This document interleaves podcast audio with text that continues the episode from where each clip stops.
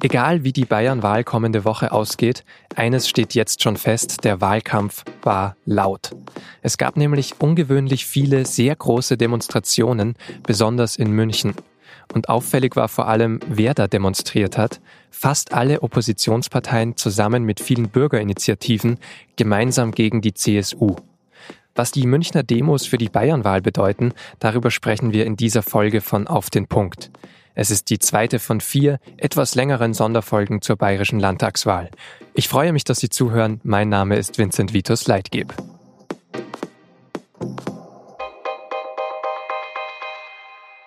Am vergangenen Mittwoch ist der Odeonsplatz in München wieder voll. Die Polizei spricht von 21.000 Demonstranten, die Veranstalter von knapp doppelt so vielen. Viele wollen noch einmal ein Zeichen gegen das Polizeiaufgabengesetz setzen. Ich möchte nicht zu Gläsern sein. Ich möchte nicht, dass alles von mir als Mensch einfach freigelegt ist. Ich bin heute hier, weil ich den generell, gegen den generellen Rechtsdruck protestieren möchte. Ich finde es insgesamt auch wichtig, dass man Farbe bekennt, dass man seine Meinung zeigt, dass man die Masse zeigt und deswegen bin ich hier. Die Veranstalter sprechen am Mittwoch vom Sommer des Widerstands in München oder vom Herbst der Solidarität. Denn es ist schon die vierte Großdemonstration dieses Jahres. Im Mai haben rund 30.000 Menschen gegen das Polizeiaufgabengesetz demonstriert, im Juli nochmal so viele gegen einen Rechtsruck in der Gesellschaft und gegen die CSU-Asylpolitik. Im September waren mehr als 10.000 Menschen gegen hohe Mieten auf den Straßen. Und das alles ist nur möglich, weil sich in den vergangenen Monaten viele unterschiedliche Initiativen zusammengeschlossen haben. Sogar politische Parteien, die eigentlich gerade gegeneinander antreten, haben zusammengearbeitet. Claudia Stamm, Landtagsabgeordnete, früher bei den Grünen, jetzt von der neuen Partei Mut, hat besonders einen Wunsch. Wir müssen endlich anfangen, Bayern anders zu denken. Es ist eine Mehrheit jenseits der CSU möglich. Bitte hört auf mit dem, wer dann mit der CSU koaliert. Ihr habt das Zeichen heute gesetzt, genau hier. Stamm wird mit Mut wohl nicht mehr in den Landtag einziehen, aber sie hat noch einmal versucht, die anderen Oppositionsparteien, die da waren, aufzurütteln. FDP, SPD, Linke, Grüne. Rein rechnerisch könnten die zusammen mit den Freien Wählern sogar eine Mehrheit gegen die CSU bilden, auch wenn das unrealistisch ist. Warum die verschiedenen Parteien trotzdem zusammen marschieren und was die Münchner Demos für die Bayernwahl bedeuten, darüber spreche ich jetzt mit Kassian Stroh, Leiter des München-Ressorts der SZ. Kassian, du berichtest seit mehr als 15 Jahren über Landes- und die Münchner Stadtpolitik. Wie neuartig sind diese Großdemonstrationen für dich? Also neu sind sie nicht. In München gab es schon immer große Demonstrationen, das ist auch völlig normal. Das ist die Landeshauptstadt und da sitzt die Regierung, da sitzt das Parlament. Dass wenn große Demos anstehen, dass die dann in München sind, das hat es immer wieder gegeben und es gab auch immer wieder sehr große Demonstrationen in München. Was wirklich überraschend ist, ist wie jetzt im letzten halben Jahr, wie viele sehr, sehr große Demonstrationen es binnen kurzer Zeit gab. Das, wir wissen nicht, wir haben jetzt Freitag, morgen steht eine Demonstration nochmal an, mir haben satt, wo diverse Naturschutzverbände und die Startbahngegner auf die Straße gehen. Wenn da auch wieder mehr als 10.000 kommen werden, dann ist es die fünfte in dieser Größenordnung binnen fünf Monaten. Und das hat es in München, also zumindest soweit ich mich erinnern kann, nicht gegeben. Die Münchner sind jetzt nicht per se eine eingeschlafene Stadt, die eigentlich überhaupt nicht demo begeistert ist. Überhaupt nicht. In München wird immer schon wieder demonstriert und ich erinnere zum Beispiel vor drei Jahren etwa, 2015, 16, um den Jahreswechsel, die großen Anti-Pegida-Demos, die es in München gab, wirklich große Demonstrationen. Bei der allerersten war Pegida noch nicht mal da und trotzdem waren die Münchner schon auf der Straße. Bei diesen Demos jetzt in diesem Jahr, also ausgehetzt, ausspekuliert, jetzt gilt's in der vergangenen Woche. Bei diesen Demos waren auch nicht nur Münchner unterwegs. Also ich war gerade jetzt vergangenen Wochenende dann nach der Demo am Hauptbahnhof und hat man gesehen, dass die auch wirklich aus ganz ja, Bayern, zumindest Südbayern, die Leute gekommen sind. Das waren jetzt also nicht nur Münchner, die da auf der Straße waren. Wie war die Stimmung dann auf diesen Demonstrationen? War das friedlich oder war das dann unterschiedlich jetzt je nach Thema? Also friedlich war sie zumindest insofern, dass selbst die Polizei äußerst angetan war und gesagt hat, es gab da keinerlei Probleme, es gab auch keine Ausschreitungen oder sowas. Das lag auch daran, glaube ich, es waren sehr unterschiedliche Leute auf den Demonstrationen. Also äh, gerade bei der ersten großen Demo im Mai gegen das Polizeiaufgabengesetz da war erstaunlich, wie viele junge Leute plötzlich da waren, wie dieses Thema Studenten mobilisiert hat, Jugendliche. Jetzt bei Jetzt gilt's vor ein paar Tagen, da waren es auch wirklich ein ganz breites Spektrum aus der Bevölkerung. Also sowohl was jetzt die Gruppen betrifft, ganz linke Gruppen, Bürgerrechtler, engagierte Katholiken, Flüchtlingshelfer, Flüchtlinge selber, also ganz, ganz breites Bündnis, aber auch altersmäßig, auch viele Familien, auch Senioren. Also es ist wirklich, da gibt's wenige Themen, glaube ich, die Leute so ganz unterschiedlichster Art gemeinsam auf die Straße bringen. Das waren einfach diese Großthemen, Wohnen, Asylrecht, das sind die, die in der Gesellschaft jetzt einfach auch im Wahlkampf eine große Rolle spielen und deshalb auch vielleicht emotional besetzt sind. Ja, das Wohnthema würde ich ein bisschen rausnehmen. Das ist was Besonderes. Das war auch münchenspezifischer. Da waren auch die Teilnehmer, glaube ich, wesentlich münchnerischer als bei den anderen Demonstrationen. Bei den anderen, da bündeln sich ja ganz viele verschiedene Themen und was sie auch eint ist, und das ist natürlich kein Zufall jetzt kurz vor der Landtagswahl, das sind schon, auch wenn die Veranstalter das so nicht gesagt haben, aber das sind natürlich schon sehr stark anti-CSU. Demonstrationen gewesen. Und das hat dann schon jetzt gerade vor der Landtagswahl, wo es der CSU ja auch alles andere als gut geht, schon so eine einende, mobilisierende Wirkung auf ein sehr breites Lager eben von ganz links bis eben zu konservativen Menschen, die trotzdem sagen, ich bin zwar Katholik, aber den Kruzifixerlass finde ich nicht gut. Jetzt, genau, haben wir sehr viele gesprochen oder hast du ein bisschen erzählt, die Leute kamen aus ganz Bayern, das waren ganz unterschiedliche Bürgerinitiativen, aber es ging eben auch um den Wahlkampf. Also an irgendeinem Punkt kamen dann auch die unterschiedlichen Parteien ins Spiel und es waren tatsächlich eigentlich alle Oppositionsparteien vertreten und standen dann eben auf der Bühne, wie du sagst, mit einer Botschaft gegen die CSU vor allem.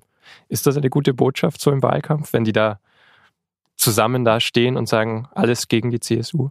Ist es, es klug ist, sozusagen, das zu machen? Also sagen wir so, natürlich setzen sich da die Spitzenkandidatinnen und Spitzenkandidaten der entsprechenden Oppositionsparteien, setzen sich da auf einen rollenden Zug mit drauf und versuchen das zu nutzen für sich.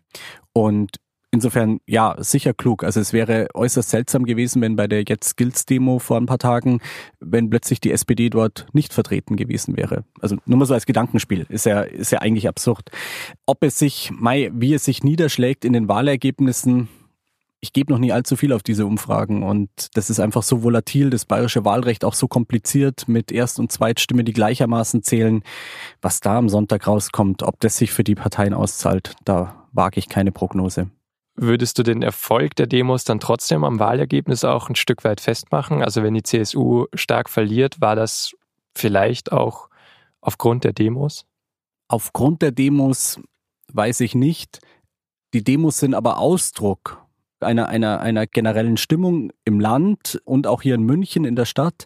Das drückt sich da aus, ja. Demonstrationen sind da Kristallisationspunkte, aber Demos sind sicher nicht die Ursache dafür. Ich glaube nicht, dass irgendwie reihenweise Leute sich umentscheiden, plötzlich, was ihre eigene Wahl betrifft bei der Landtagswahl, wenn sie in der Zeitung ein Foto von dieser Demo sehen. Was es schon hat, diese Demos haben einen starken wie soll ich sagen, so einenden, mobilisierenden Charakter, gerade im linken Lager. Also so dieses Gefühl, wir sind nicht allein, jetzt geht was. Das hat schon was, ja, so ein bisschen gemeinsam Wärmendes. Ähm, vielleicht auch befreiendes, beseelendes für die Leute. Sprechen wir vielleicht nochmal trotzdem über München. Ganz am Anfang unseres Gesprächs hast du gesagt, klar, große Demonstrationen gab es in München schon immer. München ist die Landeshauptstadt.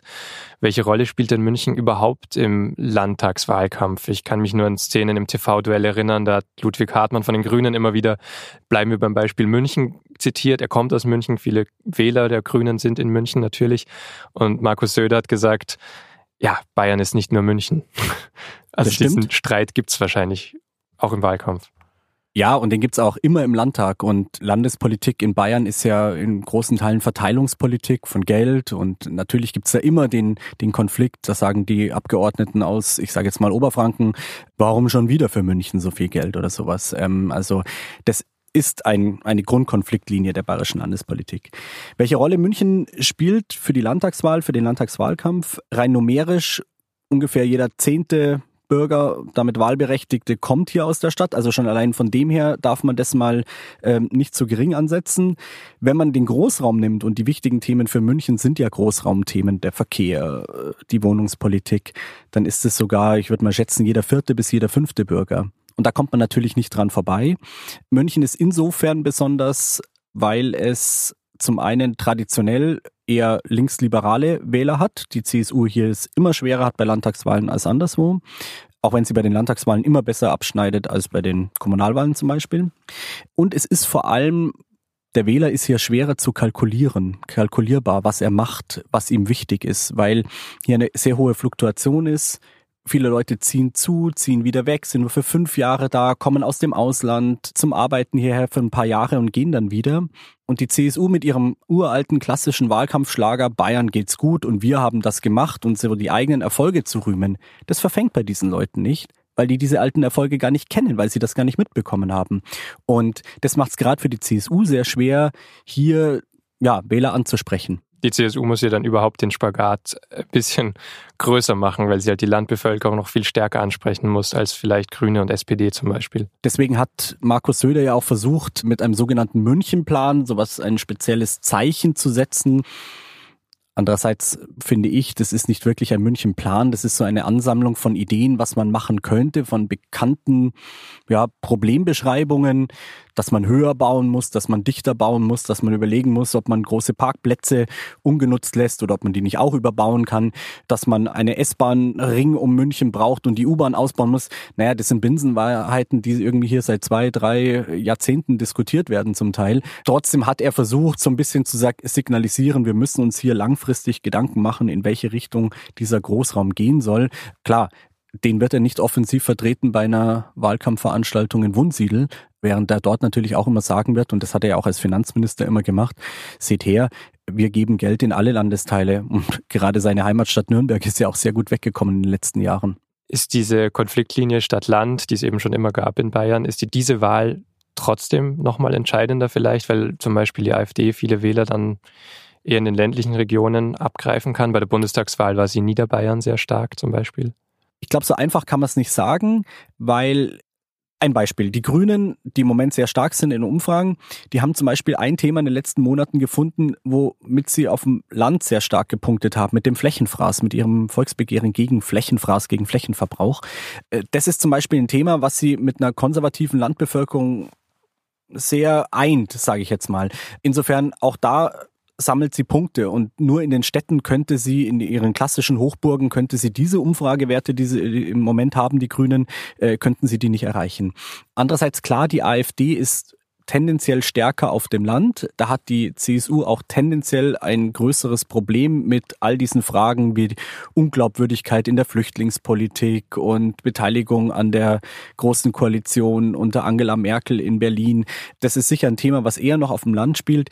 Aber ich glaube, man kann jetzt das nicht festmachen, dass die, dass die CSU ein Landproblem plötzlich kriegt und ihr das, das flache Land in Gänze wegbricht. Das ist schon in den Städten auch ein Problem und umgekehrt es zeigt sich eher so, wie wir es auch bei den Demonstrationen gezeigt haben. Also es, wie in München bilden sich einfach überall neue Bruchlinien, neue Bündnisse. Das stimmt und das sieht man an diesen Demonstrationen eben ganz deutlich.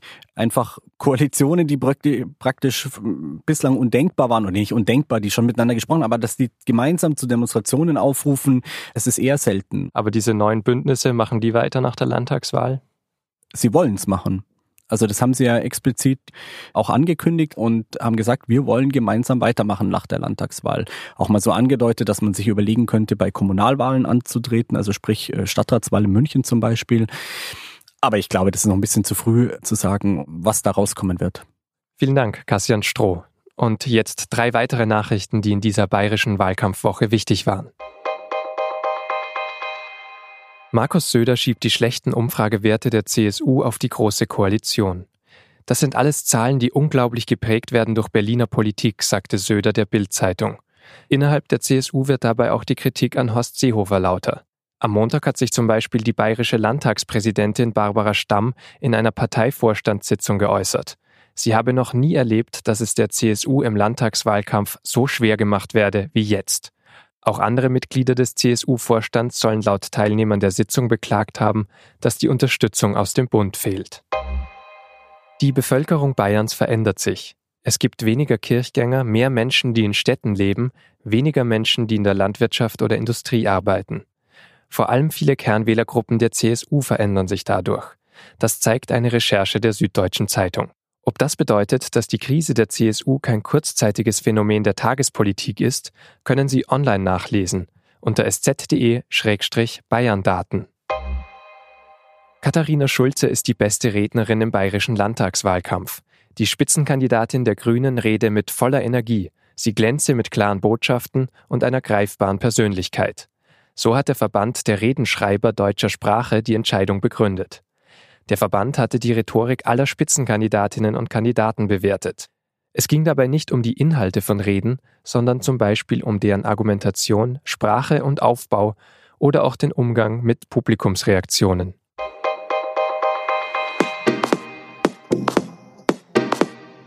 Das war die zweite auf den Punkt Sonderfolge zur bayerischen Landtagswahl. Mehr SZ-Recherchen zum Thema finden Sie online unter sz.de-bayern. Die nächste reguläre Folge von Auf den Punkt gibt es am Montag um 17 Uhr. Bis dahin ein schönes Wochenende.